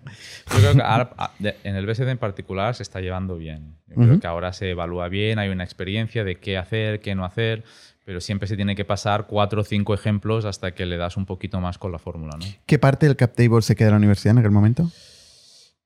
El, ahora mismo yo no sé qué parte se está quedando el BSC. Yo creo que esto ha ido cambiando. en- en- Digo, en tu casa, en Mitiga. En nuestro caso se quedaron cerca del 13 o algo así. Es bastante. Es bastante. Pero yo creo que es menos que en... Que en otros casos. que es un poco la conversación eterna, ¿no? Quedándote más, le estás tirando un... pi- una- le estás haciendo un agujero a la, a la empresa. Realmente el... Hombre, claro. Claro, si tú tienes una universidad que no es, que no es una parte activa, no es, una- no es del equipo fundador, que no está empujando... eh, es desde la idea hasta que empieza a pasar algo, pasan años, ¿no? Es caso a caso. Caso a caso yo creo que hay algunas spin-offs donde el centro tiene un valor impresionante. Claro, pero fíjate, tú me estás diciendo que el año 2000... Esto pasó en el año 2018. El primer un millón de euros facturasteis en 2022, Ujú. ¿no? O sea, son cuatro años después. Eh, las royalties y revenue shares de los primeros cinco años tiene poco, Sí, impacto. pero es- Pero es que seguramente ya no es el revenue share, es que es el impacto propio de la universidad, más allá de presentaros, que es importante, ¿eh? Mm. Pero tienes en cuenta, hay, hay la otra parte de ser un spin-off, que es siempre estar conectado con la ciencia y estar en el estado del arte, que esto solo te lo da siendo, pudiendo estar Vale. conectado con, la- con el, el centro y en nuestro caso, haciendo proyectos europeos conjuntamente con el Vale. BSC. O sea, ha tenido un valor continuado, no es un valor in- de incepción. No, tiene un valor continuado, no tanto con la tecnología que se transfirió, sino en estar seguro que continúas estando el estado del arte. En Haciendo proyectos nuevos, en lo que sería la innovación. Yo siempre digo que una startup puede hacer innovación, o como mi, mi percepción en el campo donde estamos, a 12 de 18 meses, que es lo que la industria puede digerir. La industria no digiere innovación a tres años, porque Esto no lo sé, ¿eh? yo, yo, yo veo que Apple innova bastante. Depende del sector. Claro, Sí. Es lo que te digo, ¿no? Claro, en, depende del en sector. el sector nuestro, donde estás hablando con una aseguradora, sector financiero, etcétera, si tú me le digas a una aseguradora, esta va a ser la tecnología de tres años, de aquí a tres años te dice, vende aquí dos. Porque el cambio no es algo que el- no, no estás en, pues, pues en, en- en el sector Apple o en el sector, ¿no? El- estás en el sector distinto. Entonces sí que pueden digerir 12, 24 meses de innovación, pero no pueden digerir cuatro. ¿no? Vale. También una empresa de Mitiga con 50 trabajadores tampoco podemos estar haciendo la innovación a cuatro años, ¿no? Que no nos da. Entonces, ese vínculo con el centro es importante. A nivel de desarrollo corporativo, o sea, luego, ¿qué pasa con, la- el, con el cap table y con la financiación de la empresa? O sea, ¿te financias con becas, con proyectos públicos o realmente consigues inversores? Nosotros arrancamos con ambos. Am, sacamos un SME Instrument, que Ujú. es, lo conocerás, es un buen vehículo de la Comisión Europea dedicado básicamente para SMEs. Ahí nos dan un... ¿Qué significa SMI? Small and Medium Enterprise. Ah, ah, es, vale. es el SMI Sí, sí, sí. y, el- y es el instrumento. En España hay un instrumento PYME con el CDT, pues Vale. ahí es instrumento SMI. que, que está enfocado a la innovación, que es, que es muy difícil de conseguir, porque Un hay mucha gente que aplica y... Un success rate de entre el 1 y el 5%. Claro. Es- es- pero claro, Yo, yo es que, por ejemplo, no lo he intentado por, por ese success rate. O sea, por la cantidad de papeleo que hay que hacer versus claro. el success rate. Pero ten en cuenta, nosotros hemos sobrevivido, entre comitas, dentro, el- eh, o sea, cuando estábamos en el BSC, es lo que te decía antes de estar en Soft Money, tú te levantas tus propios proyectos. Entonces, aplicar a proyectos de innovación Sois expertos en eso. es Y aparte que, claro, innovación es mucho más fácil justificarlo en tu caso, evidentemente, ¿no? Nosotros ahora este año tenemos un 100% de success rate en proyectos europeos que hemos... Porque ahora ya, ya tienes un poco, sabes lo que quiere la industria, sabes lo que quiere la ciencia, sabes qué partnerships tienes que hacer. El año pasado no tuvimos este success rate, ¿eh? que no, no- no Mm. siempre es así. Pero de alguna manera ya en- tienes la fórmula. ¿Eso lo conseguís con consultores externos espe- especializados o sois vosotros mismos? Ahí somos muy, Es que es core somos para muy vosotros. expertos. O sea, yo creo que el- no, no hay, no hay un valor... Más allá cuando ya tienes varios, ahora pues este año tenemos tres o cuatro. Para gestionarlo, pues quizás sí que coges un consultor para toda la parte administrativa que no te aporta valor, ¿no? Pero para el proceso, la ideación y la aplicación es, el- es algo que llevas haciendo. Y en mi caso lo hacía en Estados Unidos con los DNFs, lo hacía en el Reino Unido y lo he hecho en, en España. Entonces es un proceso que tenemos muy bien ¿Cuánto habéis levantado en financiación pública? durante, el, Durante todos los años. Cinco años. Em, cerca de 4 millones. Cuatro millones de euros. ¿eh? ¿De eso qué parte es fondo perdido, subvención pura? ¿Y qué parte es deuda blanda, sin avales? El 90% que hemos hecho es a fondo perdido. Te diría que un 10% es en deuda. De hecho, bien, la- ¿no? a nivel europeo, excepto si haces el, el EIC Accelerator, que ahora sí que es blended, ¿no? que es asociado a una ronda, tú puedes hacer un proyecto de innovación explicando qué es lo que quieres hacer con ese dinero y tienes de justificar que quizá el, el sector vecino te ha podido dar suficiente dinero y tú necesitas más. Te vas a la Comisión Europea, aplicas a este proyecto que es EIC, ¿Cómo se llama? EIC Accelerator, EIC Vale. Accelerator. Entonces tienes Solo para innovación también. Solo para innovación. Tienes hasta un máximo de 2,5 millones en fondo a fondo perdido, o sea, y lo demás hasta 15, 20, 30 millones en inversión. O sea, cambio de equity. Cambio de equity. Esto es una de las cosas que la comisión ha sacado hace dos años. Mm, Está funcionando más o menos, pero bueno, algunas startups le han ido bien. La mayoría de fondos de la Unión Europea son a fondo perdido. Los de OCDETI, algunos son híbridos, que hay pues blended con, con deuda y con fondo perdido. Y bueno, pues comenta, lo que me preguntabas, ¿cómo arrancamos? Pues arrancamos con un SME Instrument de 1,7 millones. Creo que cerca de allí nos dieron un Neotec que eran 300.000, entonces ya tenías 2 millones. Neotec es de CDT, Sí, aquí en España. sí. Y que es algo que tienes que aplicar sí o sí cuando arrancas, ¿no? Porque el, ahí el No, success rate no- es más ¿no os alto. pidió aval? Porque a veces piden aval, cosa que yo no comprendo. o sea, Sí, es no entender nada. piden aval. Piden aval. Eh, O sea, tú empiezas una, una compañía en investigación con un riesgo al- altísimo en el fondo. Tienes de eh, tener algo Y antes. hablas con el ministerio y te dicen, no, tienes que tú, señor, tienes que poner tu aval sí. y responder con tus bienes. Es, eh, no le vendría a ver. Es, sí. un, es un commitment. Nosotros lo hicimos después de tener el SME Instrument. Entonces, de alguna manera ya tenías una garantía de tener un capital, ¿no? Entonces, de alguna manera habías levantado cerca de millón y medio, dos millones de financiación pública y hicimos una ronda seed, solo arrancar, de 1,2 millones De 1,2 millones con inversores privados. con inversores privados, sí, sí. Una ¿Qué perfil?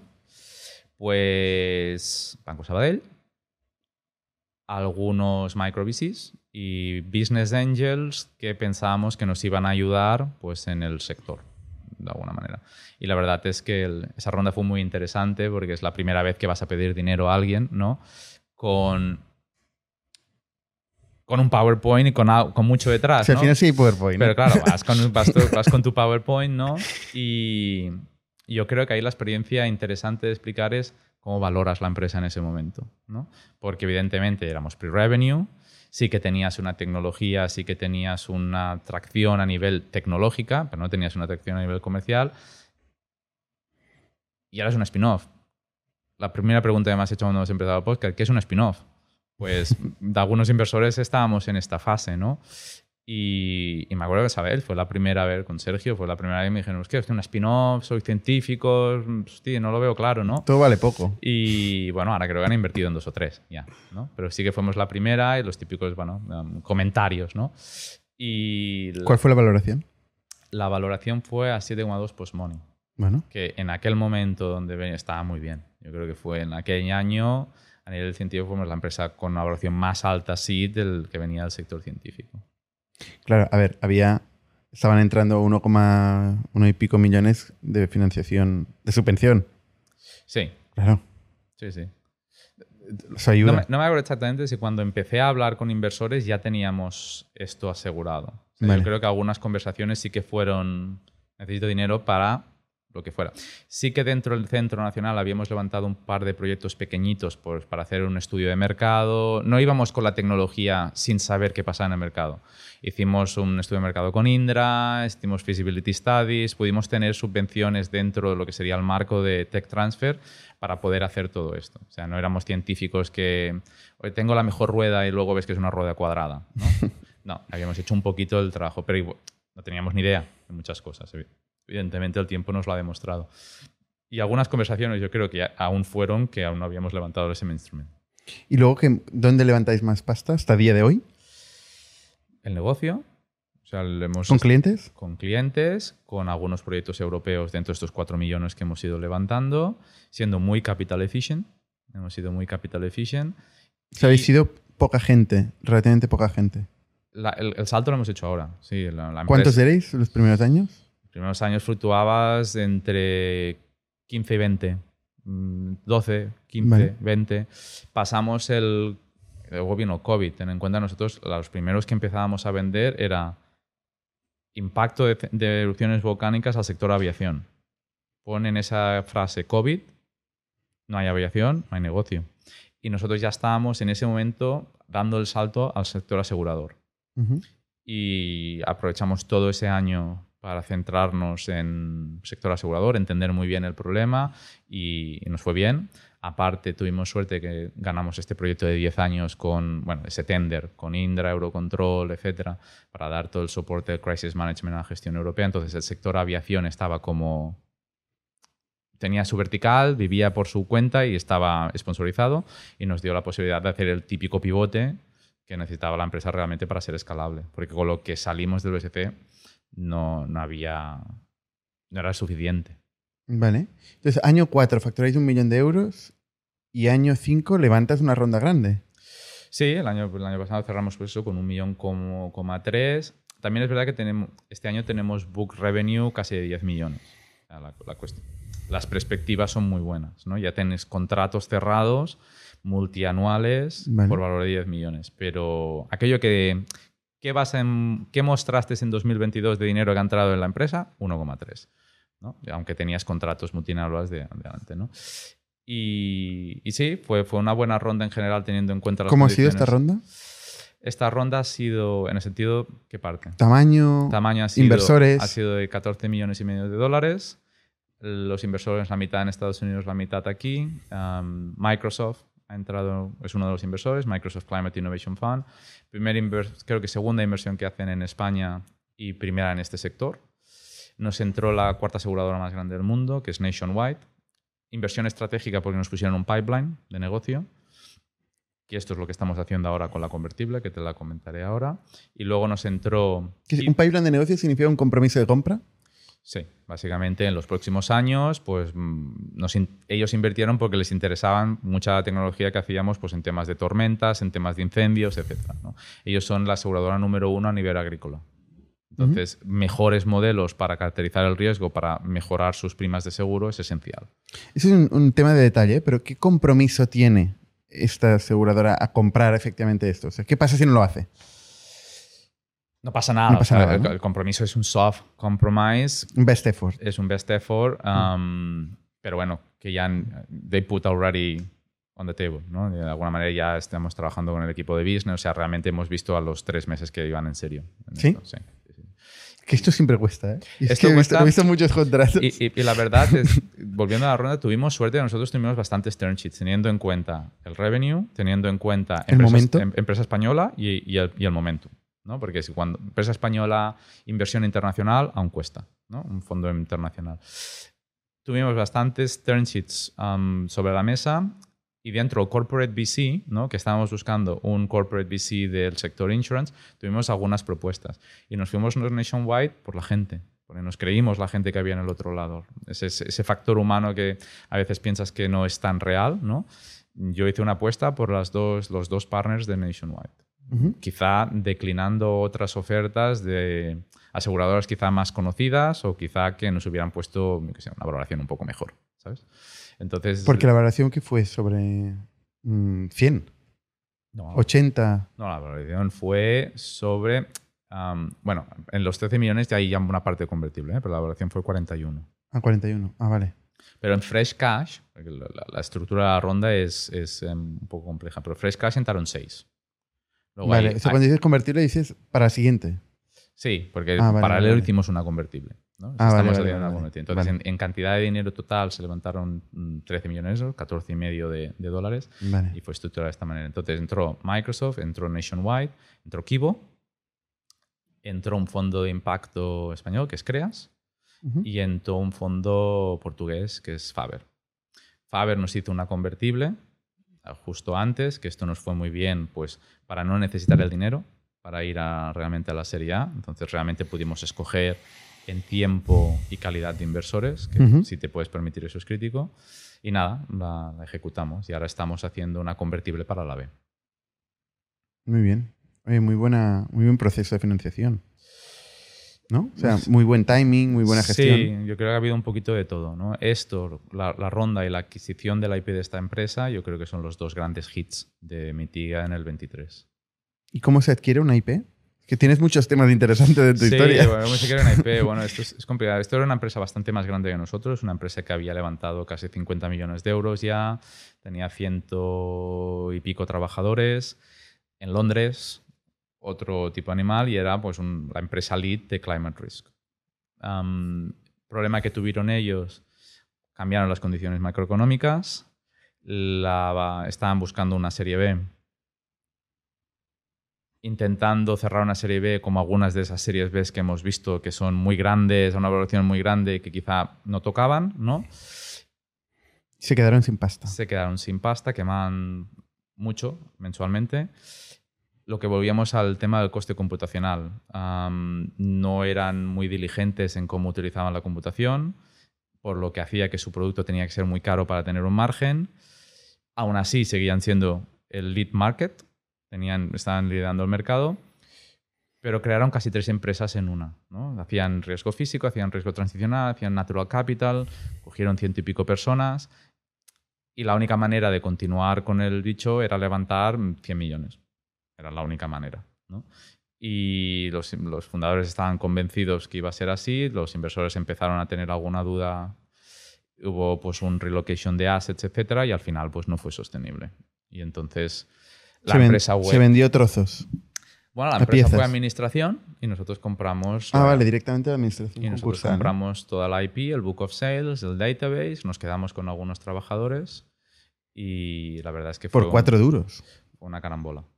Por duros. Claro, porque esto cuando ya está en, administración concursal. Fue una El interlocutor no tiene criterio muchas veces, ¿no? Directamente. No, lo que intentas es dejar los menos huecos posibles, Mm. ¿no? Porque ya llevaban algunos meses de, de retraso en cosas. Entonces, bueno, es, fue, un, fue un proceso rápido, más rápido de lo que... Se dieron muchos factores para que esto acabara en mitiga, que quizá, pues, probabilísticamente hubiera pasado una de cada 100 veces, ¿no? ¿Y cómo os dais cuenta de que pasa esto? Esto es um, una conversación que tengo con un inversor importante en, en Inglaterra que me dicen creo que no van muy bien, me han comentado que tienen problemas. Empiezo a hablar con inversores asociados, um, bueno, un poco de lobby, un poco de network. Cuando veo que algunos de sus trabajadores empiezan a aplicar a Mitiga, me doy cuenta que la cosa va en serio y directamente llamo al fundador por transparencia, porque es lo que me hubiera gustado a mí en lugar de ir por detrás, etcétera. Dijo, oye, hay varias gente de tu empresa que está aplicando la nuestra, me han dicho esto,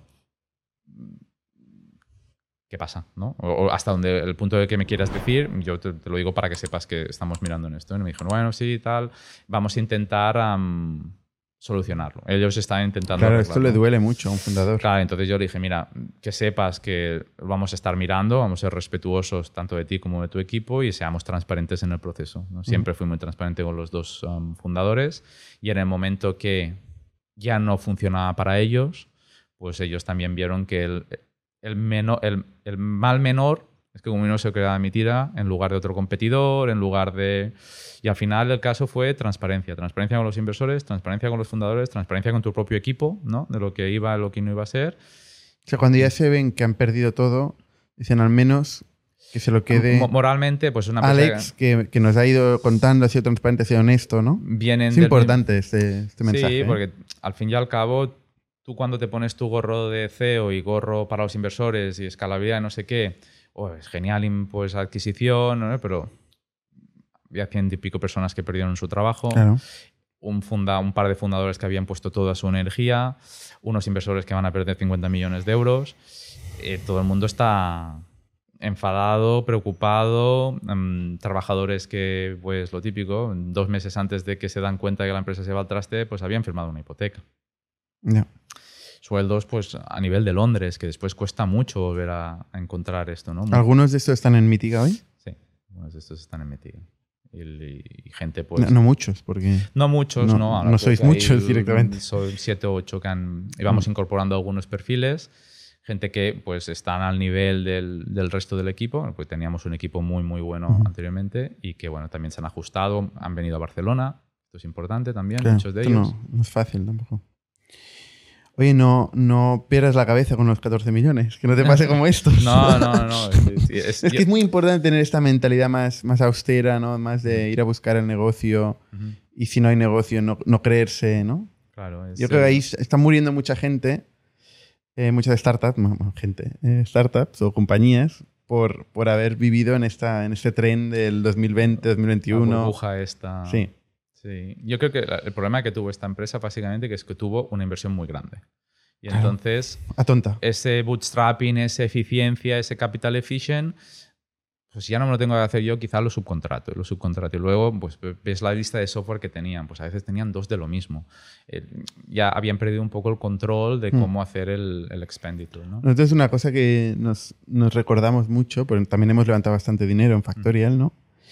Y nos recordamos mucho, intentamos ser muy, muy paranoicos, ¿no? En, en eso, de decir, oye, em, o sea, no nos podemos permitir, o sea, todos nuestros planes tienen que ser con cero dinero, Ujú. in, a futuro, ¿no? O sea, tenemos que vivir de lo que nuestra propia acción y nos- lo que seamos capaces de crear, ¿no? Correcto. Eh, y cada vez más, ¿eh? O sea, cada vez más tenemos esta conciencia, pero cuesta cambiar. Ujú. Cuesta cuando te acostumbras a, ostras, hay dinero, ¿no? Eh, bueno, Sí, a nosotros fueron casi tres niveles, ¿no? De pasar de ser científico, que te lo haces todo tú, open source, y si no existe te lo construyes, etcétera. Nunca tienes un budget para contratar un servicio, un software, etcétera. Ah, bueno, ya estás en una empresa, no tienes de intentar ser lo máximo de eficiente a nivel de capital, Mm. pero habrá cosas que... Ahora decir, ya es un coste-beneficio. ¿Cuánto tardo en crearlo comparado si lo compro? ¿Cuánto me cuesta crearlo? ¿no? Y ahora ya- Claro. ya, puedes como mínimo tomar esa decisión. Pero tienes de tener esta mentalidad. Sí, pero ya no es eso. O sea, es, es el hecho de que, como tengo dinero, eh, puedo comprar esto y esto, y puedo probar esto a la vez, y puedo paralizar este país y esto, ¿no? Y, y hay un día que tu neurona, o al menos la mía, que no da para mucho, eh, tiene demasiadas cosas, ¿no? Y ese es un poco el problema de- del, del overfunding, ¿no? Mm. Que te obliga, o sea, no te obliga a tener que elegir tanto. Y eso es bueno elegir. Es como todo, es un balance. Es un ¿no? balance. Y es saber encontrar que tengo la posibilidad de tener el balance y no lo excedo. Pero sí. Oye, si te llaman ahora y, te ofrecen 100 millones de euros, ¿tú vendes? No. No. No por dos motivos. Uno, porque no es el mensaje que le hemos dado al equipo y no porque el, el equipo nos ha seguido para poder tener un impacto, para poder tener una historia y se han venido a Mitiga para poder esto. Entonces, ya solo por ese hecho Bueno, pero podrían seguir teniendo este impacto en el marco de otra compañía, ¿eh? Sí, pero creo que aún estamos en la fase que lo estamos diseñando nosotros con ellos. ¿no? No, el que te viene al- alguien y te tiene. Yo creo que la gente no lo, lo percibiría como es el momento correcto. ¿no? y yo creo que aún no sabemos qué podemos llegar a ser. Entonces yo creo que nos merecemos ese, ese, explorar ese reto conjuntamente. Evidentemente llegará un momento que esa conversación tendrá lugar, ¿no? Para poder, um, bueno, tendrá sentido tener lugar, pero ahora creo que no. ¿Qué es lo más lejos que te imaginas? ¿Una salida a bolsa? Una, no sé, ¿Un tamaño concreto de empresa? ¿Un nuevo producto? Una buena pregunta. Dependerá mucho de cómo el mercado del climate risk llega a ser lo que parece que va a ser. Es decir, si el climate risk va a ser uno de los top three markets que podemos llegar a tener ahora como se predice, ¿no? se puede plantear llegar a bolsa. Te puedes llegar a, ser el main provider of climate risk, ¿no? Y poder llegar a ese punto. Si se queda un paso por debajo, lo que tendrá más sentido es de que un Microsoft, una, una gran institución, lo adquiera como su producto ¿no? y que yo lo pueda revender. Dependerá un poquito del mercado. Yo creo que aún hay más preguntas que respuestas en Climate Risk. Recuerda un poco el caso de Climate Corporation de David Friedberg, que vendió a Monsanto, si no recuerdo mal, por un billón o algo así, ¿no? Correcto. Yo creo que ahora hay el hype del climate. Hay que ver que baje el hype del climate que entonces te posiciona realmente donde estás, poner el trabajo necesario para que todo esto sea una realidad y ahí es mm, poder evaluar. Yo creo que ahora si no sería un brindis al sol. ¿Hay algún conocimiento, algún aprendizaje, algún momento, alguna persona que te haya hecho un cambio a nivel de CEO, a nivel de tu rol? ¿Hay alguna influencia que te haya marcado? Creo que hay muchas. La cuestión es escoger cuál queremos hacer el highlight. Siempre buscamos ahí el highlight, la receta. La, receta, no sé si hay una receta. No, pero una persona o un conjunto de personas. ¿De algún momento que tú digas, hostia, esto me ha ayudado mucho, ¿no? O cosas que has leído, no sé. ¿Cómo has aprendido? A ver, yo creo que hay dos, tres personas claves y yo creo que hay momentos claves. ¿no? Para mí, un momento clave fue cuando Mauricio dio el salto. Cuando nuestro CTO realmente, pues él llevaba incluso más tiempo en academia. ¿no? también es un perfil, también es más mayor que yo, o sea, la decisión, pues, tiene familia, tiene dos hijos, de alguna manera aquel momento para él era incluso más crucial que para mí. ¿no? El momento que él dio el salto, dije, ahora sí, ¿sabes? Con él hasta el final y lo vamos a conseguir. Ese momento yo creo que fue crítico para mí, a nivel personal. Luego otro momento creo que es cuando un par de personas que nos apoyan en el proyecto desde fuera se suman al proyecto. Natalia, que es nuestra ahora VP of Sustainability and Innovation, Benoit, que es nuestro CRO, Benoit era el, antiguo, bueno, llevaba toda la parte de Asia Pacific en Microsoft, gente de que, pues, Natalia había estado 14 años en UNICEF y Benoit había estado 25 años en Microsoft. Estas dos personas, cuando entran en la empresa, yo ya no me veo solo, a la hora de tomar decisiones de que son esenciales para el futuro de la empresa. ¿no? Porque con Mauricio nos podemos sentar y tomamos decisiones críticas a nivel de tecnología, pero durante muchos meses, barra años, yo me sentí muy solo a, tomar las decisiones de qué está bien, qué no está bien para la empresa, cómo vamos a conseguir llegar al siguiente paso. ¿no? Y esto va creando pues, una, una, responsabilidad, una presión, etcétera, que tú no la, no la reconoces o no la, no la en el día a día, pero va acumulando. ¿no? En el momento de que tú puedes repartir esto, puedes escuchar y, te, y puedes tener gente que te dice no. Eso es increíble. ese momento para mí es el punto de inflexión de que dice.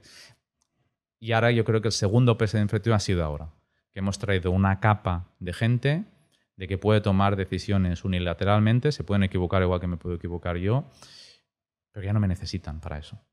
Y este, este, eh, que yo ya soy un bottleneck para algunas cosas, sobre todo para la parte de producto y la parte de mercado, para una startup es quitarle un single point of failure. Yo creo que esos son los, los, tres puntos. Aún así, te diría que hay decisiones y momentos en que mm, el CEO tiene que tomar una decisión y, va a estar solo, ¿sabes? Está claro, está claro. desafortunadamente hay momentos que, que, es difícil compartir, ¿no? Que es difícil... que alguien tiene que decidir. El problema es que no sea todo. No, claro. El problema es que no sea todo. Está claro. Y, eso es lo que cambia un poco. Alex, muchísimas gracias por compartir la historia de Mitiga y mucha suerte. Igualmente. Hasta la semana que viene. Chao. Somos un ecosistema de startups tech de Barcelona, creadores de Camalún, Kipu y Factorial, entre otras. Ofrecemos más de 5.000 metros cuadrados de coworking a startups y organizamos eventos diarios para discutir negocio y tecnología hasta la saciedad. Desde ITNIC Fund invertimos en equipos con capacidad de construir grandes productos y negocios. ¡Te esperamos!